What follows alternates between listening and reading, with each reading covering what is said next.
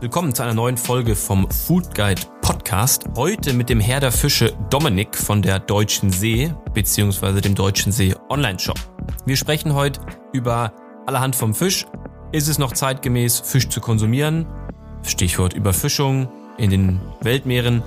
Was ist eigentlich Land-Based Aquaculture? Wie ordnet man den Trend von veganen Fischalternativen ein? Was ist das? Ist das die Zukunft? Und worauf man eben auch achten muss, wenn man im Supermarkt Fisch kauft. Die Podcastaufnahme mit Dominik ist mittlerweile ein paar Wochen her. Genauer gesagt war das Ende Februar. Und ja, wir wussten natürlich nicht ganz genau, wann jetzt der, ja, die Netflix-Dokumentation Seaspiracy präsentiert wird. Ähm, in der Zwischenzeit kam sie raus, hat natürlich uns auch nochmal so ein bisschen zum Denken nachgegeben, so dass wir ähm, gerne hier nochmal ein paar Themen kommentieren. Denn natürlich ist das ein, ein sehr interessantes Thema, über das wir heute sprechen mit Dominik. Ähm, er leitet eben den, den Online-Shop der Deutschen See, ist dort Geschäftsführer und natürlich ähm, ist die Deutsche See auch ähm, auf den Weltmeeren unterwegs äh, und, und fischt. Und das wird natürlich in, dem, in der Netflix-Dokumentation äh, sehr angegriffen und es wird auch gesagt, dass es keine nachhaltige ähm, keinen nachhaltigen Fischkonsum oder Fischfang gibt. Ähm, hier bekommen wir natürlich nochmal eine sehr, sehr spannende Sicht auf die Dinge von, von Dominik, jetzt aus erster Hand. Und ähm, genau, wir wollen auf jeden Fall dafür werben, dass jeder hier so seine eigene Meinung zu dem Thema bildet und ähm, klar seinen Konsum nochmal reflektiert. Und äh, wie Jule im letzten Podcast, ähm, Jule von Frische Post auch schon zu uns sagte, es gibt irgendwie in der Landwirtschaft immer nur so dieses Schwarz-Weiß-Denken. Das haben wir jetzt auch so ein bisschen ja, bei dem, bei dem Thema Fisch mitbekommen. Und da wollen wir natürlich gerne da, da, dazu aufrufen, dass es wahrscheinlich eine sehr große Zone zwischen Schwarz und Weiß gibt, die höchstwahrscheinlich irgendwie dann die Wahrheit abbildet oder für jeden selbst ähm, irgendwie hier die, die Wahrheit gefunden werden muss. Äh, jeder soll eben seinen Konsum, sollte seinen Konsum selber reflektieren, bewusst genießen, vielleicht auch mal verzichten, aber mindestens sich mal bewusst sein, was man denn ähm, ja, konsumiert. Auf jeden Fall sollte es unser Antrieb sein, es zu schaffen, Zucht und Fischerei so hinzubekommen, dass wir die Meere in ihrer Schönheit äh, und Diversität erhalten lassen. Das sagt auch schon der WWF. Ähm, ich denke, das hilft auf jeden Fall. Also es wird heute kein Podcast ähm, oder kein Gespräch mit Dominik darüber, wie Nachhaltigkeit funktioniert oder wie toll oder wie schlimm Fischfang oder Fleisch oder Fischkonsum ist. Nein, es ist ein Gespräch über seinen Job, das, was er macht, das, was ihn antreibt. Und ähm, zwecks aktuellen Anlass wollen wir natürlich trotzdem darauf hinweisen und ähm, irgendwie auch ein bisschen Stellung beziehen. Wer aber gleich mal reinhört, der merkt auch, dass Dominik hier auch bereits spannende Themen angerissen hat bei ihm im Betrieb und das Thema Seaspiracy auch im Betrieb bei ihm äh, ja eine große Rolle gespielt hat und auch stark diskutiert wurde. Und das ist ja auch schon mal sehr, sehr, sehr interessant. Ja, und unsere Mission heute ist natürlich auch dieses Schwarz-Weiß-Denken so ein bisschen ad acta zu legen und, ähm, und eben auch die andere Seite, also die Gegenseite von Seaspiracy sozusagen äh, mit Dominik zu beleuchten. Und auch hier werden wir im Podcast gleich schon merken, dass auch die Deutsche See und Dominik schon ähm, spannende Themen in Richtung Nachhaltigkeit unternehmen und vor allen Dingen, wie Nachhaltigkeit definiert wird oder wie das jeder für sich selber definiert und ähm, genau, da wollen wir natürlich auch einfach zur Diskussion anregen und, und auch einladen, denn ähm, hier gibt es irgendwie viele Meinungen und viele polarisierende Meinungen und, und genau, so sehen wir natürlich unsere Rolle. Äh, wir wollen in keine Richtung werten. Es geht hier vor allen Dingen um ein spannendes Interview, um die Persönlichkeit rund um Dominik und die Deutsche See. Und das fand ich ein sehr gelungenes, spannendes Interview. Und genau, wer noch ein bisschen dranbleibt, ganz am Ende oder in der Mitte vom Podcast werden wir dann nochmal einen Bekannten von mir, Tarek Hermes, hineinschalten der, wenn man denn von Nachhaltigkeit sprechen will, eine sehr nachhaltige Fischzucht in Niedersachsen betreibt. Dabei geht es um Garnelen, Land-Based Aquakultur nennt das Ganze. Super spannendes Thema. Und äh, ja, wenn wir diesen Nachhaltigkeitszeiger uns anschauen, dann würde der wahrscheinlich relativ stark Richtung Grün ausschlagen. Und genau, wer dranbleibt, bekommt auch da nochmal einen kleinen Hinweis zu einem Rabattcode, äh, um das erste Mal dort zu bestellen und direkt auch ein bisschen was zu sparen. Also dranbleiben und Genau, jetzt gehen wir mal rein in den Podcast. Grüß dich, Dominik. Moin, grüß dich, Malte. Schön, dass wir sprechen.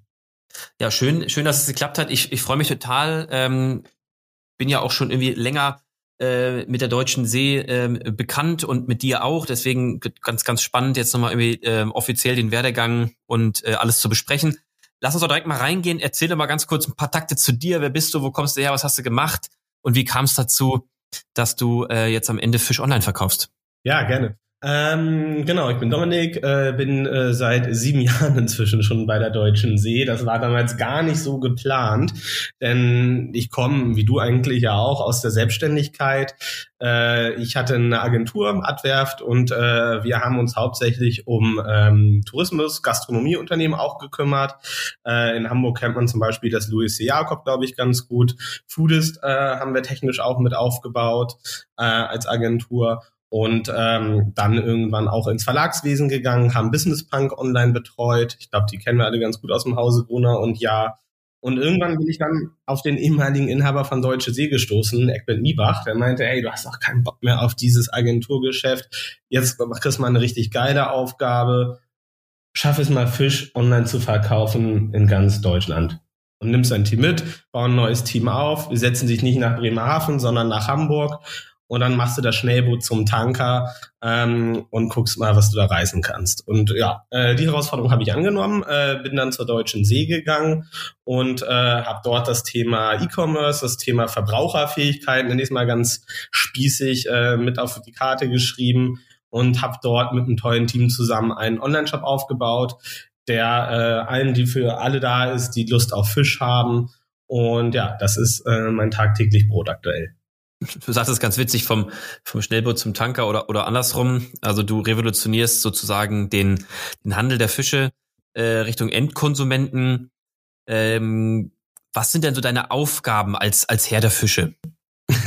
Geiler Begriff übrigens. Ähm, ja, wenn du es so willst, ähm, das Unternehmen kommt eigentlich ganz klassisch aus dem B2B-Geschäft. Du hast es schon anfangs gesagt. Das heißt, wir beliefern ähm, die Gastronomie, wir beliefern den Handel, wir beliefern den Food Service, das heißt sozusagen die ganzen Kantinenbetriebe. Ähm, und all das ist auf Masse, Schnelligkeit ähm, bezogen und auf ein ganz anderes Klientel, als es eigentlich der Verbraucher ist. Ähm, und äh, diese Herausforderung ist ziemlich hoch, dass dann diese Verbraucheranforderungen äh, in so ein Unternehmen äh, zu integrieren. Das fängt vom Produktsortiment an, was erwartet der Verbraucher, wann erwartet der Verbraucher den Fisch, in äh, welcher kurzen Zeit. Er erwartet nicht eine Tonne zu kriegen, sondern erwartet einen Lachs zu kriegen ähm, und den am besten morgen und dann noch an die Haustür geliefert und dann auch noch am besten in einem ein Stunden Zeitfenster, denn andere ja. wie Gorilla schaffen das ja Ganze in unter zehn Minuten. Ähm, das heißt sozusagen, hier wachsen die Anforderungen tagtäglich und all das versuche ich äh, mit meinem Team in die Prozesse zu integrieren. Das ist sozusagen, sag ich mal, der Strukturpart des ganzen Projekts und der andere Part ist ganz klar ähm, Deutsche See als äh, Endverbrauchermarke wahrnehmbar zu machen, junge Leute für die Marke zu begeistern. Denn unsere Herausforderung aus dem Handel ist es eigentlich früher gewesen, dass äh, in fast jeder deutschen Fischtheke deutsche Seefisch drin liegt, aber da ist natürlich kein deutsche See drauf gelabelt im, auf dem Fisch in der Theke. Ähm, und deswegen haben wir zum einen natürlich auch ein, äh, fertig verpackte Produkte im frischen, im Tiefkühl, im Räucherbereich inzwischen im Supermarkt, mhm. aber online kannst du dieses Branding halt auch noch viel größer verstärken. Ähm, und du schaffst es deutlich günstiger, als wenn du jetzt groß in die TV-Werbung gehst. Und wir haben uns da relativ am Anfang, das Ganze jetzt schon seit 2013 dafür entschieden, dass äh, wir gerade online reingehen möchten und mit den Verbrauchern in Kontakt treten wollen. Und das machen wir halt mit ganz vielen verschiedenen Content-Themen, Videothemen. Du siehst es ja auch auf Social Media, dass wir dort auch immer verstärkter unterwegs sind. Absolut. Ähm, Content äh, ist für uns, sage ich mal, so das Medium, womit wir mit den Endverbrauchern in Kontakt treten.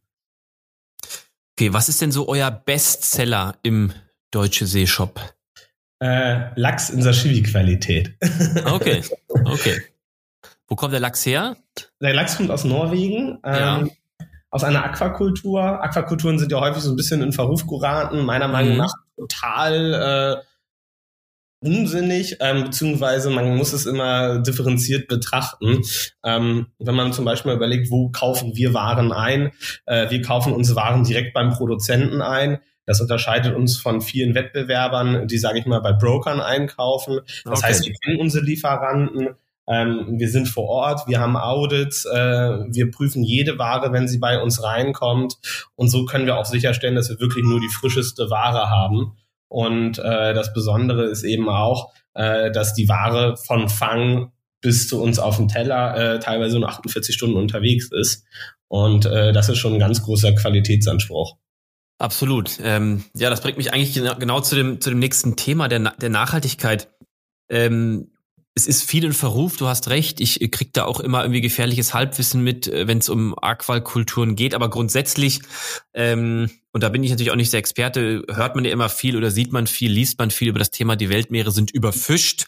Äh, findest du es denn überhaupt noch zeitgemäß, äh, Fisch zu verzehren, Fisch zu vertreiben? Mit diesem aktuellen Wissen und habt ihr hier vielleicht auch schon über Konzepte der Zukunft nachgedacht, so ganz weit nach vorne gedacht?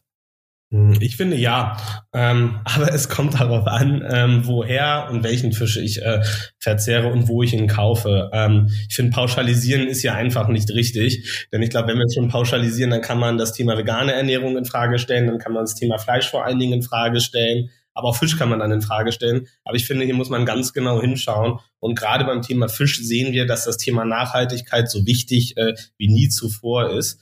Ähm, und ich hatte ja eben schon gesagt, so das Thema ist, wir wissen, wo unsere Ware herkommt, wir kaufen sie direkt ein. Wir haben teilweise auch eigene Fangflotten und Produktionsbetriebe. Wir haben ja verschiedene Tochterfirmen. Wir wurden vor ähm, mehreren Jahren aufgekauft von einem holländischen Familienunternehmen und ähm, die sind, wie gesagt, selber auch noch auf den Meeren unterwegs. Wir haben die größte Qualitätssicherungsabteilung zum Thema Fisch in Deutschland.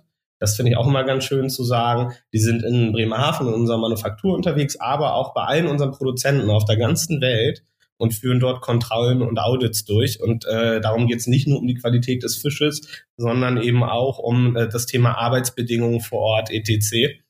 Ähm, und wenn jede Ware bei uns ankommt, wird diese auch noch geprüft. Ähm, weiter äh, kaufen wir diese Ware auch aus gut geführten Beständen ein. Denn äh, das Thema Überfischung ist ein Thema. Ähm, daher ist es genauso äh, gerade deswegen wichtig, wo du einkaufst. Ähm, und allgemein sind wir dort auch sehr eng im Austausch äh, mit den Fischereien, mit den Wirtschaftsausschüssen ähm, in der Politik, um das Thema einfach nachhaltig zu gestalten. Mhm. Und daher ist es, glaube ich, wichtig, Fisch in Maßen zu essen. Ähm, Fisch zu essen, wo ich weiß, wo er herkommt und da auf drauf zu achten, zum Beispiel auf Siegel zu achten, auf einen vertrauensvollen Fischhändler zurückzugreifen ähm, und dann kann ich auch Fisch äh, ruhigen Gewissens genießen. Okay, also das ist praktisch dann so ein bisschen die Faustregel, wie man denn, wenn überhaupt, nachhaltig Fisch essen kann. Genau, dass das Thema Nachhaltigkeit nicht eben nur heißt nachhaltig gefangen, sondern dass das ja schon weiter äh, vorher anfängt. Wo wird er gefangen? Wie wird er gefangen? Wie wird er transportiert? Unter welchen Arbeitsbedingungen wird er transportiert? Und äh, wie frisch kommt dann bei mir an? Ich finde, all das sind Punkte, mhm. die für Fischkonsum heute auch relevant sind. Und ähm, ich glaube, das Thema vegan wird immer wichtiger glaube aber nicht, dass es das Thema Fisch äh, ersetzen wird oder auch Fleisch glaube ich es nicht. Spannend finde ich zudem das Thema Land-Based Aquakulturen. Ähm, davon gibt es heute noch nicht wirklich viele, aber wir kennen ja beide auch auf jeden Fall eine neue Meere hier auch aus Norddeutschland. Mhm. Ähm, ist in Süddeutschland Krusta Nova, aber es gibt auch in Norwegen schon land-based Aquakulturfarmen, zum Beispiel für Lachs, ähm, wo ich gerade einen sehr tollen Lachs in Sashimi-Qualität probieren durfte. Ähm, und ich glaube, das Thema ist schon ein wichtiges Thema, wo geforscht werden muss, wo investiert werden muss und was auf jeden Fall in der Zukunft auch sicher in irgendeiner Weise seine Daseinsberechtigung haben wird. Und es ist meiner Meinung nach auch wirklich was Tolles. Ähm, wir haben uns das ja angeguckt, du schon sogar persönlich.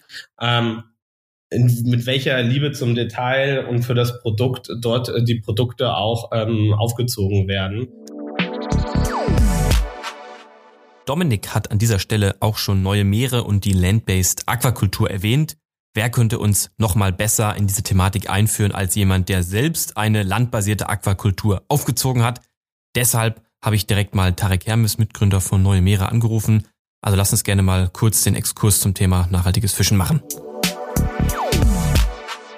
Also ich bin wie gesagt, Tarek Hermes, bin Geschäftsführer der Garnelenanlage Neue Meere im südlichen Niedersachsen in Grunau-Leine und bin letztlich auch der Initiator dieses dieses äh, Projektes, was äh, seinen Ursprung bereits 2011 hatte, als ich äh, als studierter Landwirt die Idee hatte, eine äh, Garnelenanlage zu bauen, ohne eigentlich jegliches Wissen von Fischwirtschaft. Und äh, genau, habe daher eine, eine sehr, sehr lange äh, Reise hinter mir gehabt, wo ich äh, eigentlich alle paar Jahre weitere ähm, weitere begeisterte Menschen um mich bündeln konnte, bis wir ja, wie es heute auch unser Gesellschafterkreis ist, äh, aus vier, vier Freunden, der aus vier Freunden besteht, beziehungsweise mein Bruder Philipp ist ja auch Gesellschafter, ähm, diese lange Reise antreten konnte, was natürlich extrem schwer ist, weil dieser, weil dieser Markt, gerade wenn man dort als Nichtwissender, so wie ich, oder aus dem Bereich Stamm da Fuß fassen möchte, ist es einfach schwer, Wissen zu erlangen äh, und Wissen zu generieren.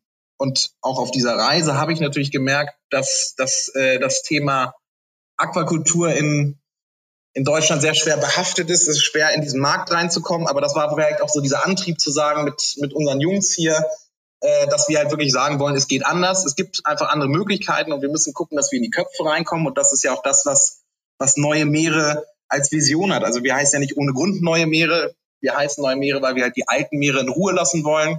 Es sind immer wieder, ist es ja auch in den Themen, die Überfischung der Meere. Wir wollen ja natürliche Bestände schonen. Und wir sehen ja in der Kreislaufanlage, die wir hier in Gronau haben, es gibt diese Möglichkeiten. Es gibt die Möglichkeiten, die natürlichen Bestände in Ruhe zu lassen und hier eine wirklich eine Garnele zu produzieren in einer Qualität, wie es sie sonst einfach nicht gibt. Das ist, ein, das ist einfach ein Fakt. Und das macht einfach Spaß, wenn man sieht, wie man hier produzieren kann. Man hat den Eindruck, es geht den Tieren gut. Und wenn man sieht, was wir für ein Echo bekommen äh, von Kunden, die uns wirklich reihenweise E-Mails schreiben und sagen, dass sie noch nie so eine frische Garnele gegessen haben und vor allem auch eine Garnele mal roh gegessen haben, was sie sich eigentlich gar nicht vorstellen konnten. Das ist einfach jeden Tag neuer Antrieb zu sagen, mit Neue Meere, wir, wir müssen diesen Weg gehen, wir müssen, wollen natürlich auch noch weitere Fische produzieren, aber wir müssen, müssen versuchen, in die Köpfe reinzukommen der Kunden und zu sagen, macht euch nicht nur bei Fleisch Gedanken, wo kommt es her, sondern macht euch auch beim Fisch die Gedanken, wo kommt es her und beschäftigt euch damit. Es gibt wirklich fantastische Betriebe auch neben uns, die einfach eine Frische produzieren, die der Kunde wahrscheinlich so gar nicht kennt, weil er sich gar keine Gedanken macht. Dominik wird diese Woche mit, mit Deutsche See bei uns auch noch an der Anlage sein und sich das äh, selbst mal ein Bild davon machen, wie eine äh, hochmoderne landbasierte Kreislaufanlage aussieht.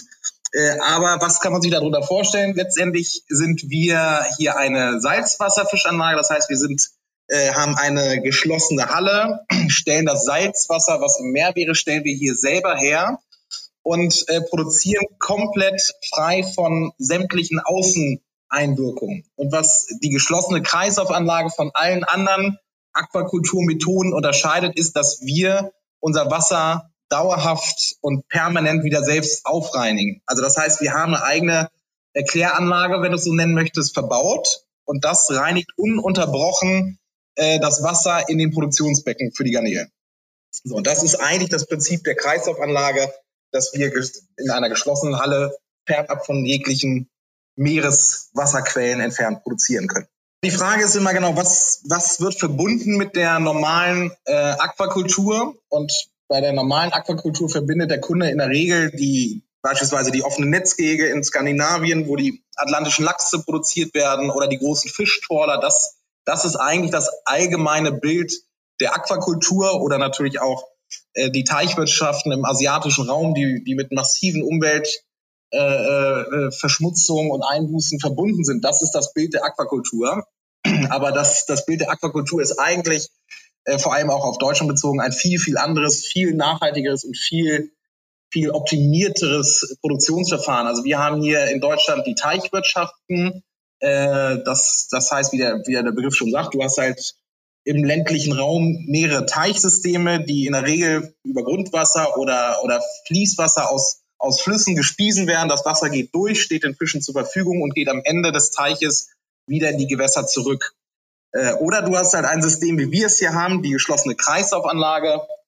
Und bei uns ist einfach der ganz klare Vorteil von den anderen Produktionssystemen, dass wir komplett abgeschlossen sind von allen Umwelteinflüssen. Also bei uns gibt es 365 Tage im Jahr immer dasselbe Klima, immer dieselben Wassertemperaturen, immer denselben Sauerstoffgehalt. Und das ist, äh, wenn es mit uns Menschen vergleicht, natürlich wäre es für uns auch immer optimaler, wenn wir 365 Tage im Jahr äh, dieselben Witterungsbedingungen haben, haben wir aber nicht. Und das ist natürlich für die Fische in Teichsystemen etc. oder oder ja oder vor allem natürlich auch wenn du es auf die Garnele beziehst in den Mangrovenwäldern, ist das natürlich immer ein Unterschied. Die sind sind potenziellen Hurricanes ausgesetzt, die sind im Sommer extrem hohen Temperaturen ausgesetzt. Das bedeutet in der Teichwirtschaft, dass der Sauerstoffgehalt äh, in Grenzbereiche kommt. Die Fütterung muss muss teilweise eingestellt werden. Äh, Im Winter werden natürlich die physiologischen Eigenschaften auch runtergefahren durch die geringen Temperaturen. Und das ist alles, was wir hier nicht haben, sondern die Garnele spürt bei uns nicht einen einzigen Tag einen Unterschied zum anderen Tag und kann dadurch viel entspannter, stressfreier äh, äh hier leben bei uns. Jetzt hatte ich ja eingangs gefragt, ähm, nachhaltig Fisch, habt ihr bereits Konzepte für die Zukunft? Da habe ich natürlich so ein bisschen auf veganen Fisch, Fischersatzprodukte geschielt. Jetzt sind wir ja so ein bisschen, ja, da können wir gleich mal drüber reden, aber jetzt sind wir so ein bisschen dahin übergegangen, dass Nachhaltigkeit auch bedeuten kann, dass wir irgendwie äh, Produktion aus den Weltmeeren rausziehen, das aufs Land packen, weil man das irgendwie dann doch ein bisschen besser mit äh, Zu- und Abfuhr kontrollieren kann. Äh, wäre denn das etwas, oder ist das etwas, wo ihr drauf schaut? Ähm, ihr habt eigene Flotten auf den Meeren. Wäre dann sowas auch eine Möglichkeit, dass, dass in der Zukunft in den nächsten fünf oder zehn Jahren irgendwie das Thema Land-Based für euch ein Konzept von Nachhaltigkeit sein kann? Ich glaube nicht, dass das Thema Land-Based in fünf bis zehn Jahren den Bedarf decken kann, den du heute am Markt hast. Ähm, ich glaube, hier muss auch noch sehr viel und sehr lange geforscht werden. Ich finde aber, dass es wichtig ist, schon jetzt oder auch schon seit einigen Jahren darin zu investieren und zu forschen. Ähm, aber sich auch weiterhin mit den Meeren auseinanderzusetzen, was du tun kannst, um die Bestände zu schützen, um den Meeresraum zu schützen. Ähm, ich finde, das ist gleichermaßen wichtig. Ähm, und ich habe, wie gesagt, auch schon aus Norwegen ähm, ein Land-Based äh, Lachs gegessen probiert, der hervorragend schmeckt. Aber wie gesagt, es kann Stand heute einfach gar nicht den Bedarf abdecken, den es am Markt gibt. Okay, also im, im Gegensatz zu vielleicht ja irgendwie Fleischproduktion aus pflanzlichen Stoffen sind wir beim Fisch noch ein bisschen weiter am Anfang, höre ich jetzt erstmal so raus. Aber der Stein wurde losgetreten. Genau, genau. Ich glaube schon, er ist losgetreten. Ich glaube selbst auch die Norweger sind dort auch schon am Forschen. Ähm, aber du siehst auch im veganen Fischbereich, die Alternativen sind sehr überschaubar Stand heute mhm. noch. Ähm, ich weiß von links und rechts, dass einige Startups in dem Bereich auf jeden Fall äh, unterwegs sind und versuchen, Produkte zu entwickeln. Ähm, einige größere Unternehmens, äh, Unternehmen sind auch schon dabei, Produkte zu veröffentlichen. Ich glaube, Froster hat jetzt schon äh, das vegane Fischstäbchen ja. äh, veröffentlicht. Und Fischfilets, ähm, genau. Genau, finde ich super toll. Ähm, aber Fisch ist gesund, Fisch kann nachhaltig sein und äh, Fisch hat äh, wunderbare Proteinquellen, Energiequellen ähm, und deswegen sollten wir auch nicht auf Fisch verzichten. Ich finde, äh, in der heutigen Zeit ist ein ausgewogener Nahrungsmix mhm. äh, sinnvoll und nicht ein komplett veganer oder ein komplett Fleisch- oder nur Fischlastiger. Es ist am Ende die Vielfalt und die Abwechslung und das ausgewogene Verhältnis. Gäbe es denn einen Fisch für mich so als Konsumenten da draußen, der besonders nachhaltig ist? Also ich, der in Norddeutschland wohnt und in Hamburg und so weiter. Ja, nachhaltig kannst du schon sagen, dass natürlich das, äh, was nicht überfischt ist, nachhaltig ist. Aber ich hatte ja anfangs schon gesagt, Nachhaltigkeit äh, ist nicht nur die Fischart, sondern auch Zucht, ähm, die Verarbeitung und die Arbeitsbedingungen und so weiter. Ähm, ich finde, Lachs ist ein Produkt, das kannst du super essen. Es gibt Lachs auch aus ökologischer Aquakultur und damit hast du ein wirklich ultra top Premium-Produkt. Ähm, und das kannst du ruhigen Gewissens essen. Okay, und jetzt gehe ich mal so durch mit dem Kopf durch die Supermärkte. Ich habe natürlich hier Premium Edekas, welche frische Paradies und Rewe Centers, die irgendwie ähm, ja entweder Tauware haben oder auch wirklich irgendwie frische Ware oder auch Garnelen und Co. Ähm, dann gibt's aber auch Discounter da draußen, die viel gefroren haben.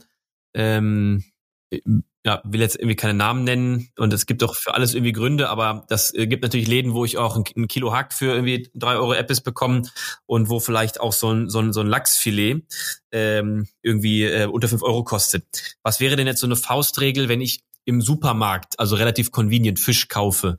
Was für ein Preissegment sollte es denn mal mindestens haben? Ja, du solltest erstmal fragen, kommt der Fisch von Deutsche See?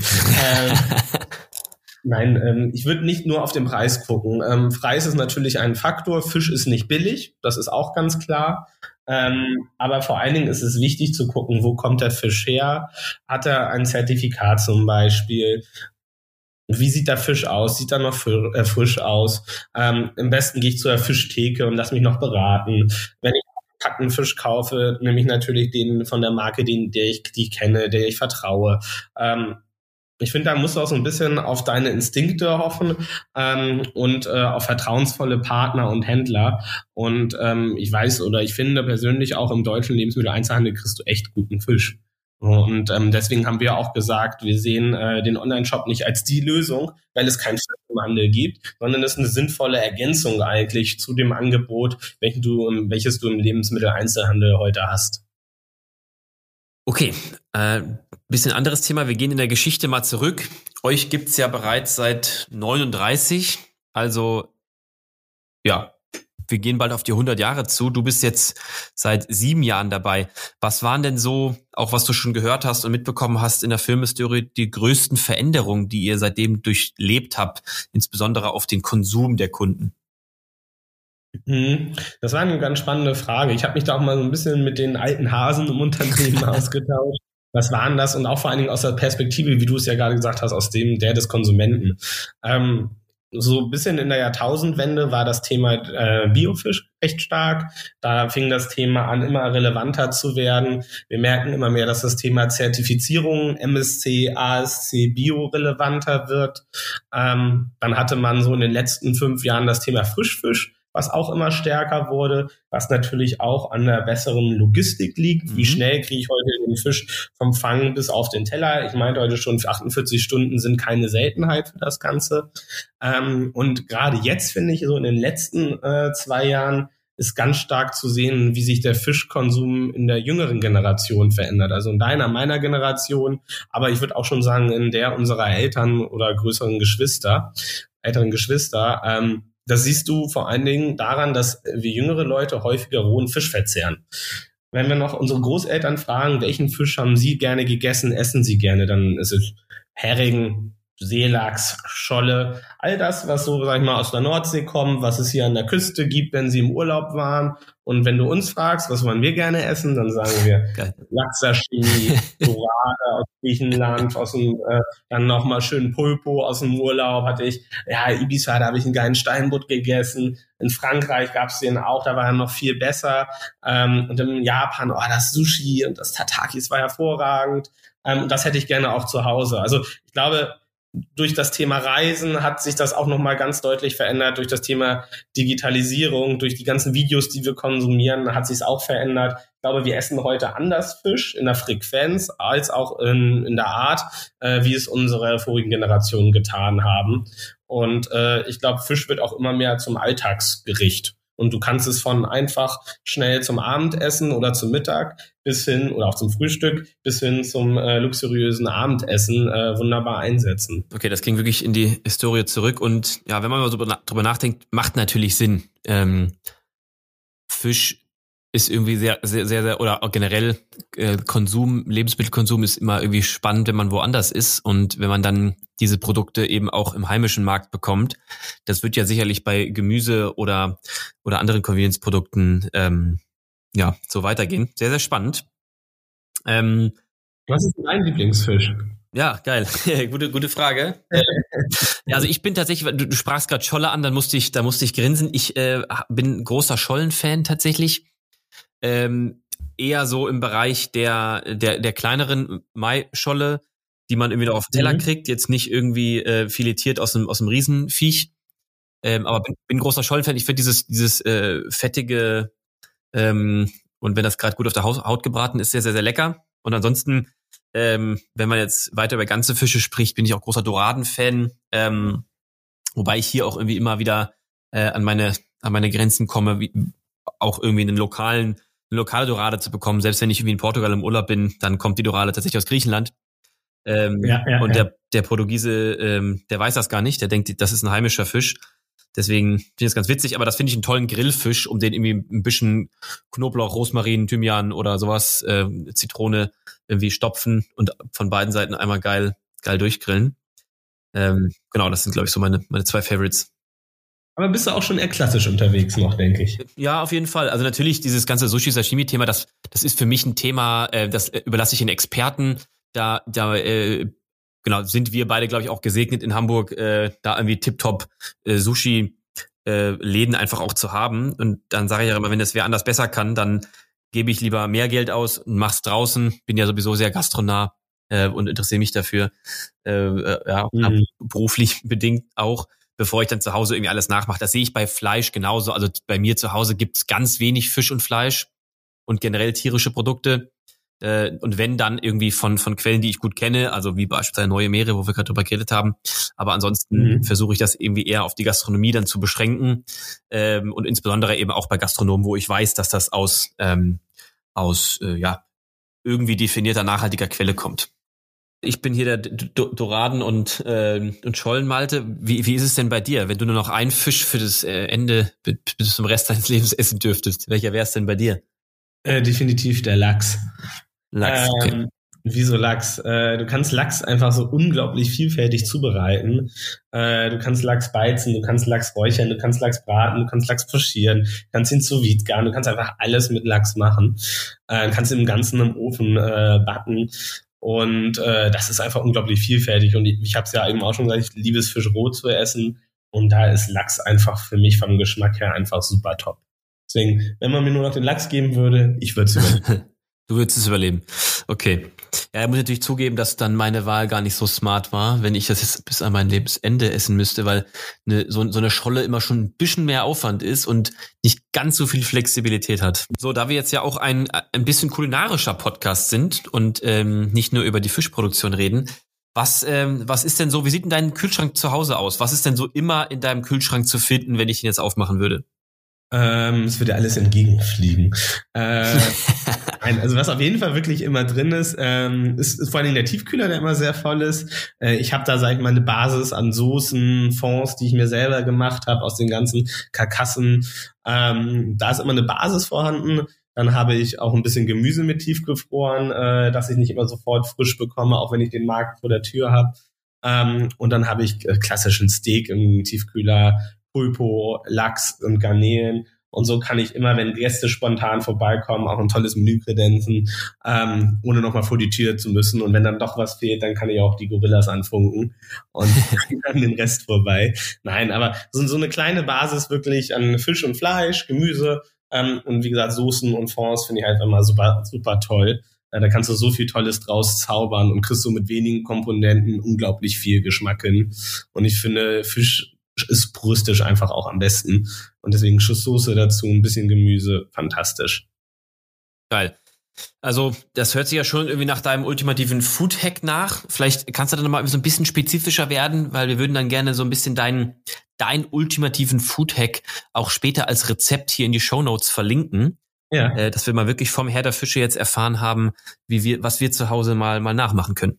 Ja, geil. Dann gebe ich auf jeden Fall dir gleich noch im Nachgang ein kleines Rezept. Aber oh, ja so als Hack oder was ich super toll finde und auch vielfältig und was glaube ich auch der ein oder andere mal zu Hause ausprobieren kann, was gar nicht so schwer ist, man aber selber noch nicht gemacht hat. Holt euch ein schön frisches Lachsfilet, kann ein kleines Stück sein, kann eine ganze Seite sein und beizt sie. Äh, ihr könnt sie beizen mit Salz, Zucker, dann packt ihr dann auch ein paar frische Kräuter rauf, Zitrone, Gin passt auch dazu. Und dann verpackt ihr das schön luftig in Frischhaltefolie, packt noch was Schweres drauf und dann packt ihr das in den Kühlschrank für ja, 24 bis 48 Stunden und ihr werdet sehen, wie so das Wasser austritt und dadurch macht ihr den Fisch auch ein bisschen besser haltbar. Ähm, aber vor allen Dingen geschmacklich habt ihr dann ein unglaublich tolles Stück Lachs, welches ihr wunderbar auf ein Brot, auf ein Bagel packen könnt, auf einen Flammkuchen. Ihr könnt eine Pasta mitmachen, einfach in den Salat hinein. Ihr seid super vielfältig.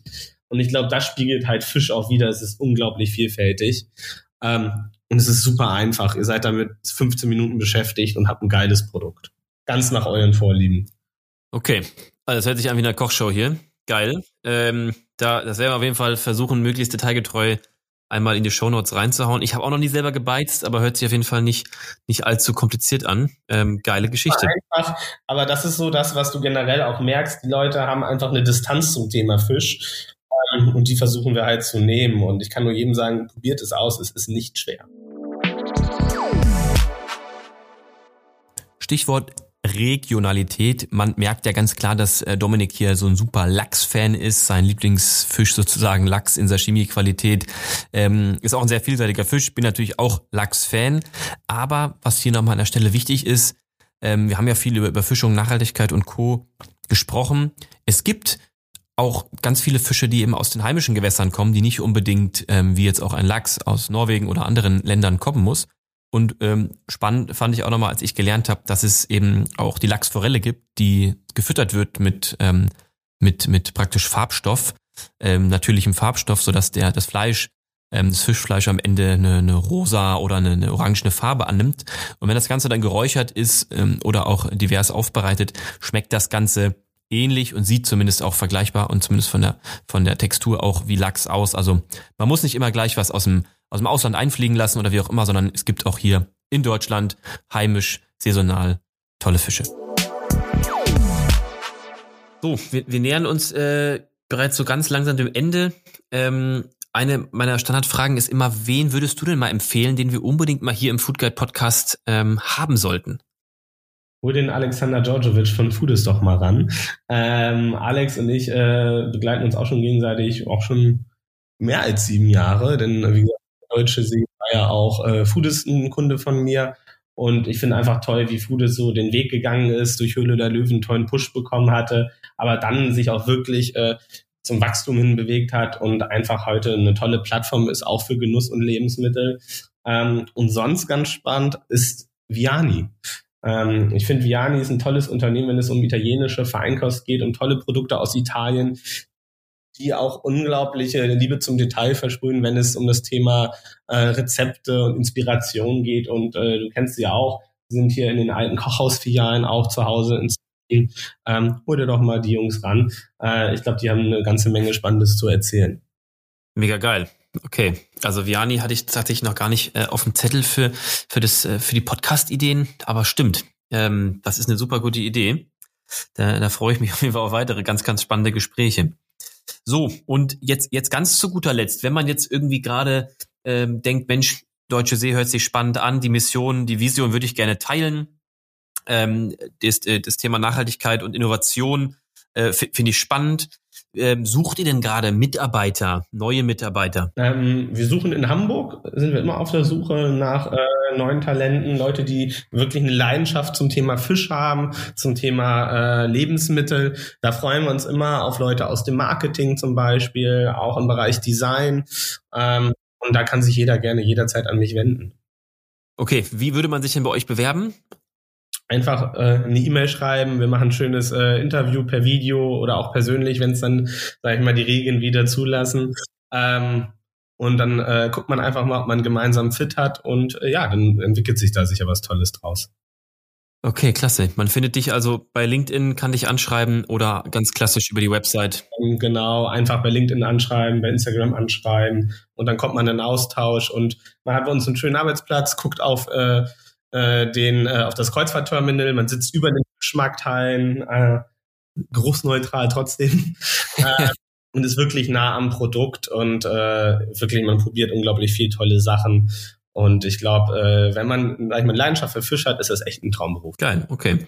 Also mich es auf jeden Fall überzeugt. Wenn der ein oder andere auch Lust hat, die ein oder andere auch Lust hat, dann gerne bewerben.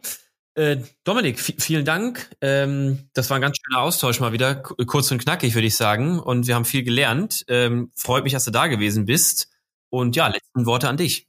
Ich hoffe, wir hören uns bald wieder und ich freue mich vor allen Dingen, wenn die ganze Gastronomie wieder aufmacht, denn ich glaube, wir können es alle nicht mehr erwarten, äh, uns wieder auf eine Terrasse zu setzen, schön Wein zu trinken und dabei ein schönes Sashimi äh, zu essen und äh, das Wetter zu genießen, oder? Ja, das, das wird auf jeden Fall spätestens unser nächstes Wiedersehen. Nehme ich dich beim Wort. Ich freue mich. Ciao, Malte. Geil. Vielen Dank, Dominik. Ciao. Ja, ihr merkt also ähm, eine sehr, sehr spannende äh, Folge heute, eingeleitet auch durch das Thema Seaspiracy. Ich hatte den Podcast, wie gesagt, vor einigen Wochen schon aufgenommen, gemeinsam mit Dominik. Und äh, ja, in der Zwischenzeit haben wir auch viel gesprochen und uns über das Thema unterhalten. Ich weiß auch von ihm, dass das Thema Seaspiracy ähm, und ja, verstärkte Nachhaltigkeit auch nochmal bei der Deutschen See mehr Einzug genommen hat und ähm, das dort auch stark diskutiert wird. Dominik und ich haben auch, während wir den Film geguckt haben, irgendwie bei WhatsApp miteinander äh, gechattet und uns ähm, ja irgendwie Ausschnitte hin und her geschickt und darüber diskutiert. Ähm, genau, natürlich ist das eine einseitige Darstellung, genauso wie es auch konträre Darstellungen gibt. Ähm, ja, schaut euch das sel selber mal an ähm, und bildet eure eigene Meinung. Wir haben sicherlich in den Industrieländern, Industriestaaten eine, eine gewisse ähm, Verantwortlichkeit, die wir auch walten können. Und ich finde es ähm, auch besonders gut, dass wir hier offen drüber reden können und auch viele Betriebe, unter anderem auch die Deutsche See, und Dominik daran arbeiten, da immer, immer besser zu werden. Ähm, genau, Schwarz-Weiß-Denken wollen wir ungern haben. Und ich habe es am Anfang angekündigt, ähm, neue Meere, die äh, Land-Based Aquakultur für richtig leckere Shrimps. Ich ähm, habe die selber schon genießen dürfen vom Grill und aus der Pfanne. Garnelen ähm, aus Niedersachsen gibt's einen Rabattcode, der nennt sich Foodguide 20. Foodguide einfach mit großem F und der Rest klein geschrieben und 20 wie die 20, 2.0 gibt's 20 Prozent, wer hätte es gedacht, auf den gesamten Warenkorb bis Ende Mai, also noch ein bisschen Zeit. Und wer dann sagt, Mensch, ich will nicht komplett auf Fisch verzichten, ich äh, will aber irgendwie was Nachhaltiges tun oder den Konsum bewusster gestalten, der ist, glaube ich, bei Neue Meere sehr gut aufgehoben. Neue Meere gibt's auch übrigens äh, seit oder beziehungsweise we, we, äh, wegen dem Podcast ähm, ab bald im Deutsche See Online-Shop. Also auch hier alles was Gutes, denn wir haben so viel über die Themen diskutiert, dass kurzerhand Dominik mit seinem Team nach Gronau gefahren ist und äh, seitdem gibt es Deutsche See. Äh, Quatsch. Seitdem gibt es die Garnele ähm, im Deutsche See Online-Shop. Vielen Dank auf jeden Fall wieder, dass ihr dabei wart, dass ihr zugehört habt und ähm, Feedback gerade zu dem Thema, was mich auch sehr umtreibt. Ähm, ich bin mir noch nicht sicher, wie meine Meinung zu dem ganzen Thema ist. Gerne per LinkedIn oder per Instagram an mich, an äh, Malte Steiert. Und wenn was dabei ist, stelle ich auch gerne noch mal ein Intro zu Dominik, der Deutschen See her. Äh, vielleicht gibt's ja spannende Gespräche.